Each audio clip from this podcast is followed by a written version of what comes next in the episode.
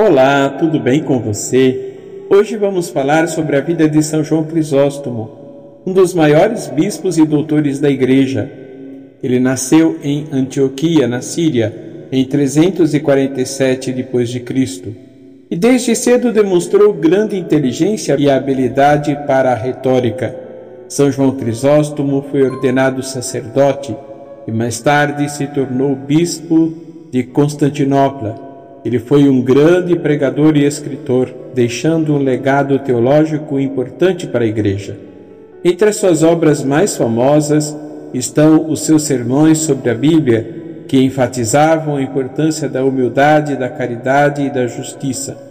Ele também defendeu a importância da liturgia e da oração como formas de nos aproximarmos de Deus.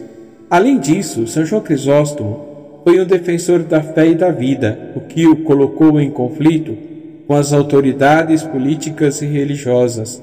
Ele sofreu perseguição e foi exilado várias vezes, mas nunca perdeu a fé ou a coragem.